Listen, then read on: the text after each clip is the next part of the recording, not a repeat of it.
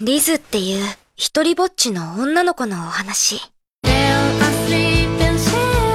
一人ぼっちだったリズのところに知らない少女がやってくるの。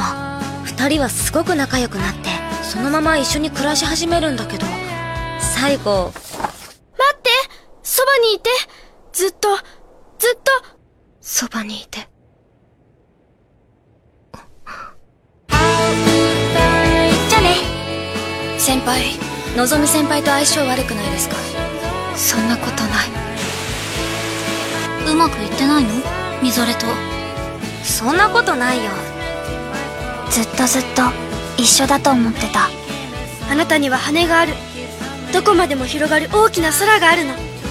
物語は、ハッピーエンドがいいよ。